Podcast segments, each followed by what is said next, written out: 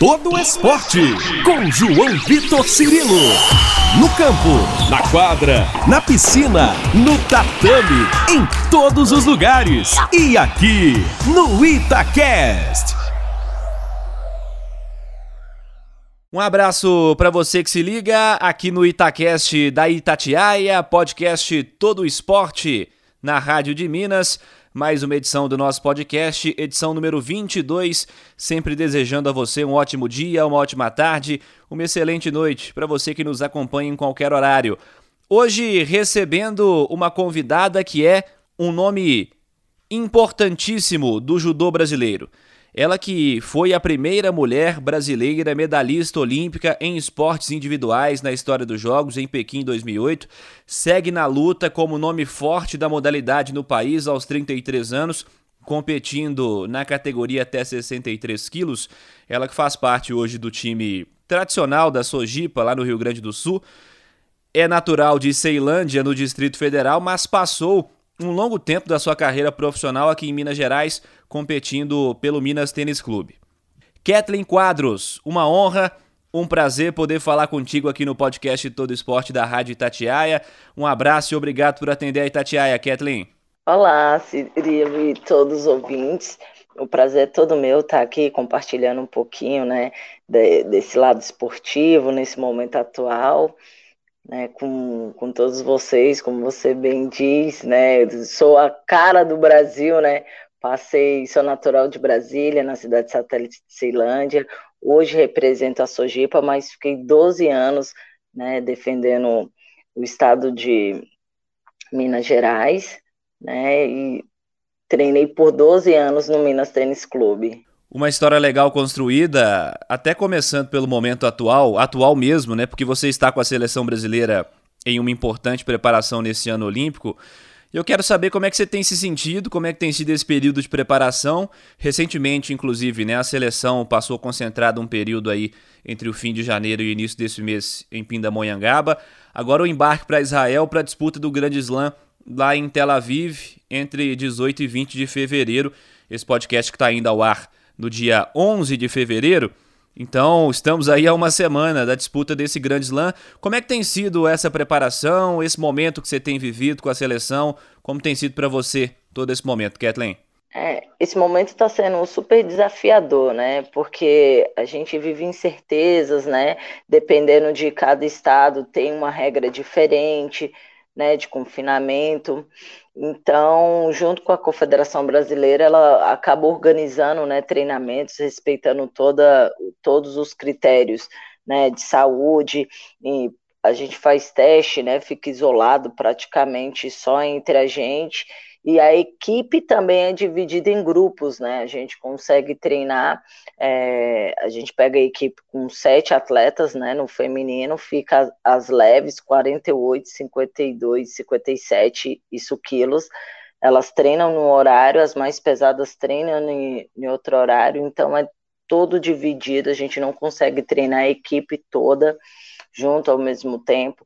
Então está sendo super desafiador, mas eu estou super feliz por essas vitórias diárias, né? Porque se a gente for observar como a gente iniciou essa quarentena, todo mundo treinando em casa, e praticamente era uma ativação que a gente tinha em casa, né? Porque é, não chega próximo da realidade, que é treinar uma luta, né? Que é lutar então, isso você não consegue fazer dentro de casa. Alguns até conseguem por ter mais facilidades né, em, em acesso, em tatame e tudo mais, mas está sendo super desafiador. Mas, em contrapartida, estamos tendo condições de treinar, né, mesmo que seja 10 dias no nosso clube, 10 dias com a confederação junto com a seleção brasileira. Então, a gente fica intercalando esses treinamentos para dar continuidade em todo o trabalho né? Temos previsão agora para essa competição Grande de Israel em Tel Aviv, só que a gente tem essa dificuldade, né? Do aeroporto está fechado, então a, organi a organização está toda né, empenhada em realmente vi é, viabilizar essa viagem. Então a gente está na expectativa de viajar agora sábado e domingo, mas nós atletas estamos fazendo a nossa parte, que é dar está treinando e está pronto para a oportunidade. E é um desafio extra para todas as modalidades, eu acredito, que estão envolvidas nesse ano olímpico que foi transferido de 2020 para 2021. E a gente até eh, comentava, né, fora aqui da gravação, o judô tem uma série de competições e competições muito importantes para esse ano, ainda antes dessa disputa dos Jogos Olímpicos. É um desafio a mais também ter que lidar com essa quantidade de competições pesadas nesse período de classificação, antes da chegada ao desafio principal, é claro, que são os Jogos, né, Kathleen? Sim, é repleto de desafios, né? Cirilo, se a gente for observar, né, quando a gente entrou ali na pandemia, que faltava praticamente quatro a cinco competições né, de ranking olímpico e ter aumentado isso para um ano e a gente tinha diversas competições com pontuações diferentes, né? A gente tinha um Grand Prix, a gente tinha a Copa do Mundo, a gente tinha Grand Slam e agora a gente acaba nessa reta final tendo cinco grandes slams, né? As competições que era Grand Prix agora tem pontuação maior, temos cinco grandes slams. Entrar o Pan-Americano, que também vale, né? Ponto dentro do ranking mundial, e a gente só pode somar os cinco melhores, as cinco melhores pontuações. Porém, o Pan-Americano e o Master te dá o direito de somar o sexto ponto. Então, a gente ainda, além desses cinco grandes lãs, a gente teve mais o Pan-Americano, mais o Master, e um mês antes da Olimpíada a gente tem um Mundial, que é uma coisa inédita, né? Todo ano olímpico não tem Mundial. A gente tem um, a, a Olimpíada só. Então a gente vai ter um mês antes da Olimpíada o Mundial, que ainda vai valer ponto para dentro dessa zona de ranqueamento, que o, o, campeão é 2 mil pontos. Então a gente tem muitos pontos ainda a, a competir, e isso torna a competitividade da construção da, da vaga é, por mais tempo, né? Então, é estar tá pronto realmente para a oportunidade, é, é, treinar, né, sem saber se a competição vai poder acontecer, com essas incertezas que a gente tem de, em cada país, né, aqui dentro do Brasil mesmo. Mas eu acho que nós, atletas, né, assim como todo mundo na sua área, vive desafios constantemente. Eu acho que é mais um desafio a ser superado, a ser adaptado, refletir, fazer o melhor que a gente pode fazer com o que a gente tem. É o que diminui um pouco essa ansiedade, né, essa é, essa procura por um planejamento, né? A gente geralmente está acostumado a planejar, fazer um treinamento, né? Físico específico, um judô para aquela competição. Hoje a gente tem que estar tá pronto para a oportunidade, ela pode ser agora, né? Se a competição não acontecer agora, ter a próxima. Então tem que estar tá sempre pronto. E isso sim torna a, essa construção né, da, da garantia da vaga muito mais competitiva e esses elementos que a gente tem muitos pontos né, para para lutar e ao mesmo tempo você não consegue lutar todas as competições que tem daqui até ali, né? Que praticamente a gente vai estar tá tendo competição no início do mês e no final do mês.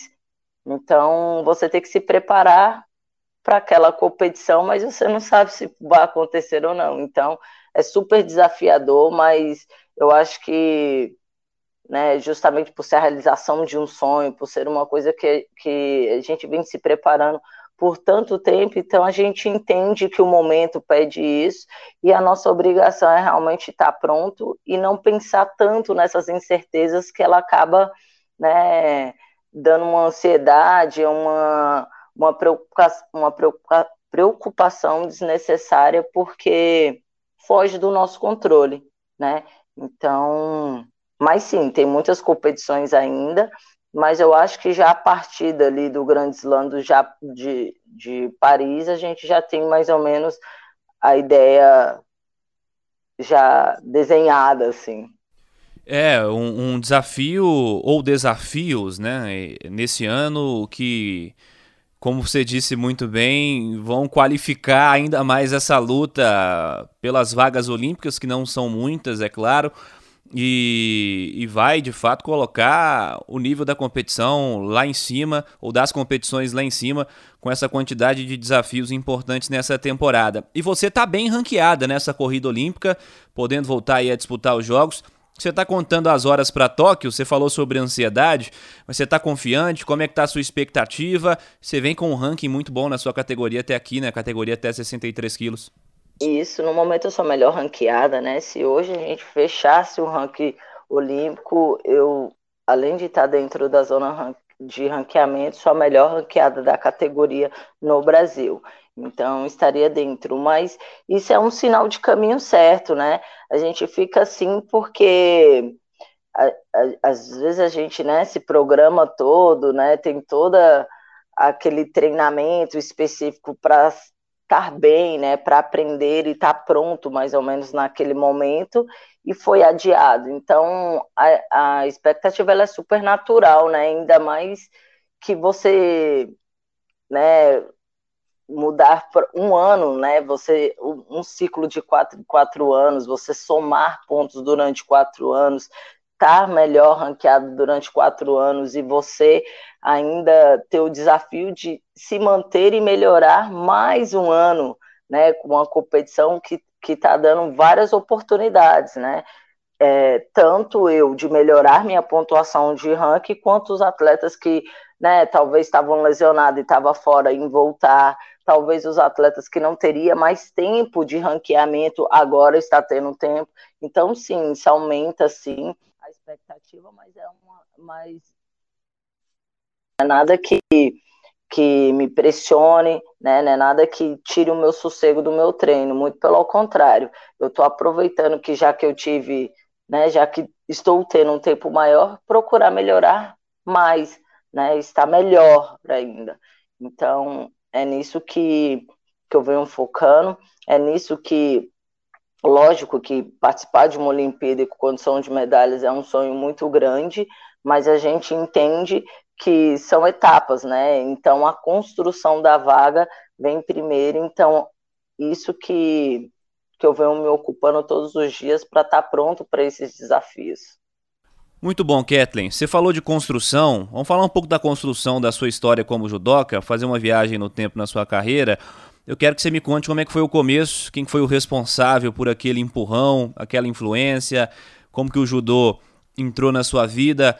Queria que você compartilhasse um pouco da sua história como judoca lá no comecinho, como é que começa a sua história como atleta profissional, até a chegada né, ao profissional, mas como começa a sua história como atleta. Sim, eu sempre fui um, uma criança muito ativa, tive a oportunidade de poder brincar na rua, né, que hoje muitas crianças não têm, então eu brinquei muito na rua, subi muito em árvores, joguei bola, brinquei de pique-esconde, de queimada na rua, então sempre é, fui uma criança ativa nesse sentido. E quando eu, os meus primeiros incentivadores foram os professores do colégio mesmo, e sugeriram para minha mãe que eu entrasse em alguma modalidade, né, fizesse algum esporte que eles achavam que tinham facilidade de coordenação motora e tudo mais. E aí eu iniciei no SESI de Ceilândia, né, sou natural de Brasília, mas numa cidade satélite de Brasília, chamada Ceilândia Sul, e aí, na minha quadra, tinha um SESI, o SESI de Ceilândia, que abriu é, vagas para, para um processo de crianças carentes, né, para treinar dali. E aí eu comecei na natação, né? Queria piscina, porque queria, comecei na natação. E conheci o judô no caminho da natação. Né? Toda vez que eu ia treinar, eu via ali, é, ia para natação, via as criancinhas brincando, porque quando a gente é criança, a gente não aprende o golpe em si, né? A gente aprende brincando sem saber que é golpe. Até porque se o professor ensina um golpe, eu posso tentar fazer no meu amiguinho no colégio e machucar. É. E aí, aquilo ali foi me cativando, foi gostando. Comecei a chegar em cima da hora nas aulas de natação. Meu professor da natação perguntou para minha mãe, né? Ué, como assim? A Kelly tá chegando atrasada aqui na hora. Aí eu expliquei para minha mãe que era porque eu ficava assistindo o judô e ela foi falou: "Você quer fazer uma aula experimental?" Eu comecei a fazer judô também, mas fiquei fazendo judô e natação, isso aos sete anos. Fiquei até 12 anos fazendo as duas modalidades, até que as competições estavam coincidindo, né? Era sempre no sábado, tanto da natação quanto do judô. E aí minha mãe falou que eu tinha que optar também, uniforme, né? Maiô, touca, óculos e kimono, e, e aí já estava ficando bem puxado para minha mãe. E aí eu escolhi o judô, mas eu sempre fazia de tudo um pouco, né? Em Brasília a gente tem corrida dos reis, eu fazia a corrida dos reis, eu gostava de, de quase todos os esportes, assim. E para mim foi amor à primeira vista, assim. Eu sempre gostei de judô. A minha família nem sabia que judô era um esporte na época que poderia ser praticado por mulheres, né? E não sabia se como é que era, né? Sabia que era de luta, mas não sabia que era de projeção. E eu fiquei muito feliz porque eu tive o apoio da minha família, que foi incondicional para fazer o que eu queria. Então, esses foram os meus primeiros incentivadores. Tive professores que sempre confiaram no, no meu talento, né? Então, eles sempre me fizeram acreditar que, que eu tinha futuro ali, mesmo a gente não tendo muito recurso, sempre foram criativos nos nossos treinos. Então, esses primeiros professores, é, eles são fundamentais, né? E o apoio da família, que é realmente deixar de, sei lá, viajar um final de semana, ir num churrasco, né, na casa de um tio, de alguém da família, para estar tá ali na competição comigo, para me levar nos treinamentos. Então, esse, a minha família, meus primeiros seis seis, né, quer dizer professor em japonês, foi foi primordial assim na minha carreira, porque era uma coisa que eu queria e eles acreditaram junto comigo. Então, fiquei treinando lá em Brasília até meu ensino médio. Quando eu terminei meu ensino médio, eu tinha que optar ou seguir a, a carreira acadêmica ou ir para, algum lugar que me desse condição de estrutura, né, de estar tá treinando, de alimentação, né, ter uma nutricionista, ter um psicólogo, porque o judô é um esporte de peso, né, então cada um tem a sua categoria, então a alimentação ela tem que ser mais balanceada, então, ter uma, uma, um lugar que desse suporte físico. Então, você, apesar de lutar, você tem que ser forte, você tem que ser resistente, rápido. Então, você precisa de um trabalho na parte da musculação muito forte. E isso eu encontrei no Minas Tênis Clube, né? Recebi um convite aos 17 anos ali, a fazer 17 para 18. Fui fazer o teste né? Fiquei uma semana e deu tudo certo. Tive a sorte de ir com a minha amiga, que era a Érica Miranda, que também era de Brasília, treinava junto comigo, e a gente e fomos juntas para Belo Horizonte, então foi super legal, a gente dividiu República juntos. Então, tive essa felicidade de ter meu melhor amigo compartilhando desse sonho comigo. E isso foi muito legal, porque enquanto eu treinava só três vezes na semana na, em Brasília, no Minas, a gente tinha treino todos os dias, de dois a três treinos, né? Então foi uma demanda altíssima. E em dois anos eu estava, em dois anos de Minas Tênis Clube, eu estava ali concretizando a minha ida para Pequim, né? É, eu ainda na época era atleta júnior e conquistei minha vaga em fevereiro de 2008, né? No ano olímpico mesmo. E isso foi muito bom, porque eu tive um clube que também confiou no meu potencial e a gente conseguiu né, é, conquistar essa vaga, mesmo a gente achando que talvez a realidade seria 2012, né? Não ali, que não era. Eu era júnior ainda. Mas foi muito bom. E eu fiquei muito feliz porque realmente tudo isso que, todo esse sonho que eu fui realizando junto com a minha família, junto com os meus amigos, junto com os meus técnicos, de sempre estar pronta para a oportunidade, aconteceu comigo. Então, recebi uma indicação para estar dentro de uma seletiva olímpica, passei na seletiva olímpica, em segundo, em primeiro foi a Dani, e a gente competiu internacionalmente. Quem fosse melhor nas competições internacionais garantia a vaga olímpica. E foi aí que eu garanti minha vaga olímpica num Grand Slam de Paris, né, que na época era o Torneio de Paris, uma competição até hoje super tradicional, depois de Olimpíada e Mundial, é um, dos grandes lances mais fortes. Garanti minha vaga ali e continuei treinando muito forte, né? Porque quando eu, como eu estava disputando vaga com uma atleta super experiente, que era Daniela Zangrando na época, tinha acabado de, de ganhar os Jogos Pan-Americanos, eu continuei treinando, porque não sei, né? O pessoal poderia levar a experiência em consideração e talvez pedir uma seletiva, mas graças a Deus o pessoal respeitou o critério que era de, o que foi melhor lá fora, consegui minha vaga.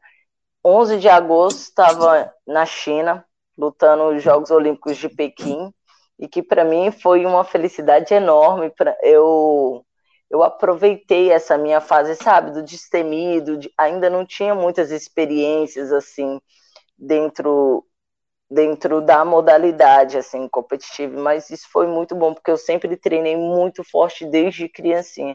Isso me deixou preparada para esse desafio. E foi lindo, tive, tive a presença né? da minha mãe na, na, nessa Olimpíada, que minha mãe quase nem ia me visitar em Belo Horizonte e foi me ver lá na Olimpíada, mas assim, muito legal. Foi show, assim.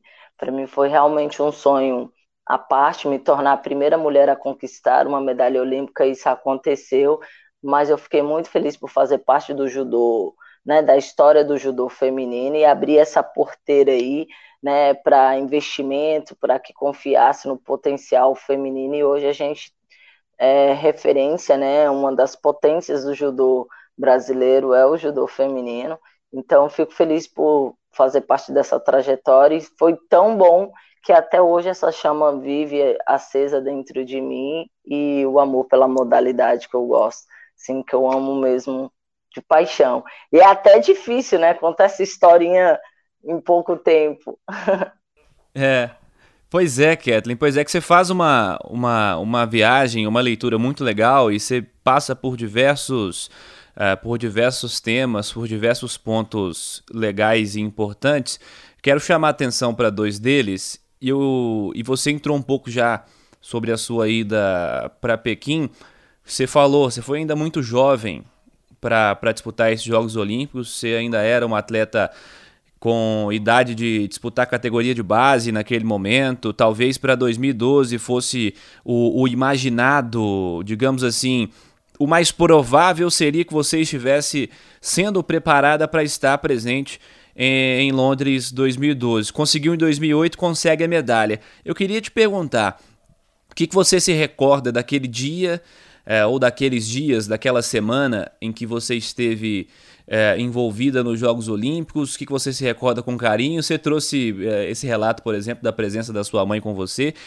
E, e aí, em meio a isso, eu queria que você fizesse também uma leitura, que você ainda era muito jovem à época, mas você já tinha noção da importância, do que representava aquela medalha já conquistada, né? Ser a primeira mulher a conquistar uma medalha olímpica, uma primeira mulher brasileira a conquistar uma medalha olímpica em esportes individuais. Você tinha muita noção do que representava aquilo naquele momento ou a ficha só caiu algum tempo depois? Com certeza só caiu um tempo depois, né? Porque a gente está tão acostumado a treinar, né, para dar tudo de toda sua performance, tudo que você vem treinando dentro do tatame, que a gente pensa só na, na construção da medalha, né?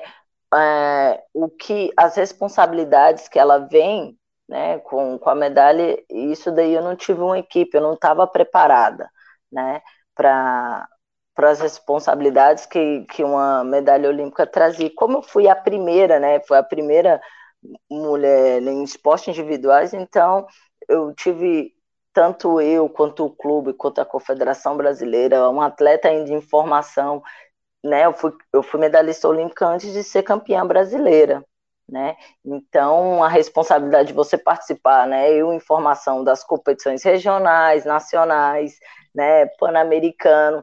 Então, isso aumentou muito a responsabilidade, né, de já que você teve um resultado positivo, você ser cobrado por esse resultado positivo. Só que eu ainda assim era uma atleta em formação. Mas eu fiquei muito feliz por ter passado por esse processo, que apesar de ser muito trabalhoso, né, de, de lidar com isso realmente na prática, é, me tornou uma atleta muito melhor, muito madura. Né? Eu cheguei no, no próximo ciclo me sentindo muito mais experiente, apesar de não ter ido, né? Mas é, na próxima Olimpíada, mas eu, eu era uma atleta muito melhor do que a atleta de 2008. Mas voltando na sensação, né, da, da competição, foi incrível para mim. Eu parecia que eu estava em um parque de diversão. Muitos atletas se sentem nervosos, gostam de ficar mais no quarto, reservado. Eu não, eu aproveitei a vila, eu não saía da sala de jogos.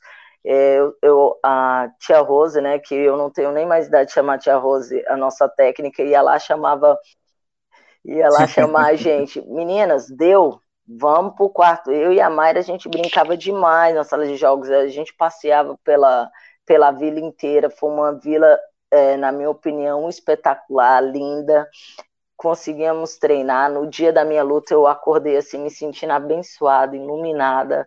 É, eu sabia que tinha atletas muito mais experientes, com resultados extremamente expressivos mas eu tinha treinado tanto com essas adversárias e apanhado tanto que eu pensei, agora só resta acertar, né? Porque todos os, tudo que não dava certo eu caí e aí eu pensei que eu só queria dar o melhor de mim, né? E que o, o resultado realmente fosse consequências. A gente muito muitas vezes fala isso, mas sentir isso para mim foi muito especial, né? Realmente lutar, dar tudo de si e o resultado ser consequência. Não foi à toa que eu perdi na minha segunda luta, a repescagem era feita a partir do semifinalista, eu fiz uma luta tão forte com essa adversária que eu sabia que se ela ganhou foi porque ela foi melhor e era uma atleta que também estava muito preparada. Então eu tive é, eu tinha uma convicção que ela iria assim até a semifinal. Então consegui voltar, né, esquecer essa luta que, que a gente que acaba de perder e voltar, né? A disputa de bronze é quase uma outra competição, porque você tem que esquecer tudo que já passou, não dá para ficar ainda frustrado. Pô, eu tinha me preparado para ser campeão. Poxa, não dá tempo de se lamentar, é muito rápido, né? Então, a competição me exige um amadurecimento que às vezes eu acho que eu ainda não estava em formação, e isso foi muito legal, porque eu errei tanto, tinha apanhado tanto que tudo ali fez sentido na hora que eu acertei. Então eu me senti nas nuvens ali. O pessoal até comenta: Poxa, Kathleen, você não chorou. Eu fiquei tão feliz, mas tão feliz que eu, parece que eu estava sonhando, não estava achando que aquilo era real. Você estava se divertindo, né? Eu não estava sabendo que aquilo era real. E eu tinha comemorado a luta que eu tinha ganhado da japonesa antes, né? Que é o final da repescagem eu fiz com a japonesa. E ali eu tinha comemorado porque eu estava esperando uma luta de, de o tempo que fosse necessário. E aí eu ganhei a luta em 40 segundos, assim.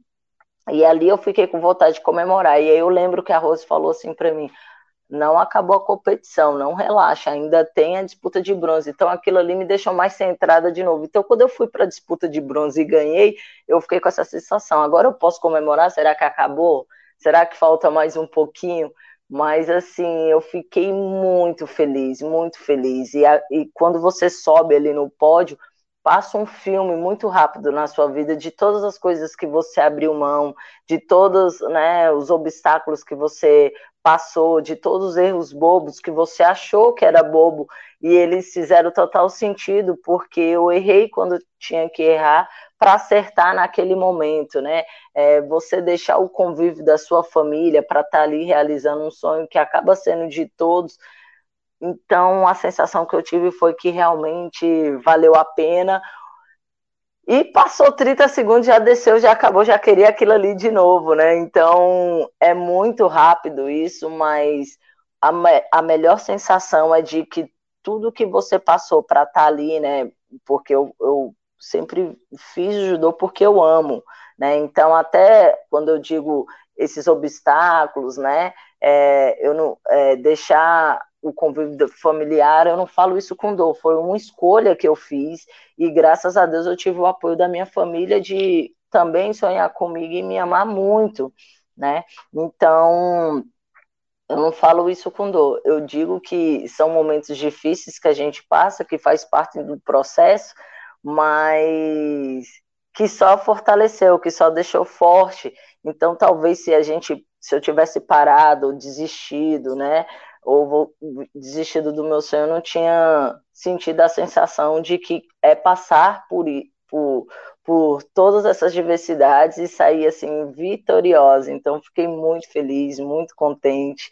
É, tive o privilégio né, de ter a minha mãe ali do, do meu ladinho. Isso foi incrível, porque mostra realmente a minha família guerreira, de mulheres guerreiras que me inspiram muito, né? Minha mãe quase não ia me visitar em Belo Horizonte, como que ela conseguiu ir para a China, né? Então, mostra muito. Minha mãe fez rifa, né? Fez rifa com, com bicicleta, que às vezes o pessoal lá perto de casa doava, o mercado doava uma bicicleta, ela fazia rifa, então ela conseguiu, ela e minha madrinha conseguiram tirar o passaporte delas, viajarem para o outro lado do mundo sem ter um inglês fluente, para ir lá me assistir representando a minha família, meus amigos, então fico assim, realmente eu fiquei muito emocionada, apesar de não demonstrar ali no tatame, que nem eu falei, a, a sensação que eu tive era de sonho, mas a, eu queria dar cambalhota, estrelinha, mas eu não conseguia fazer nada disso.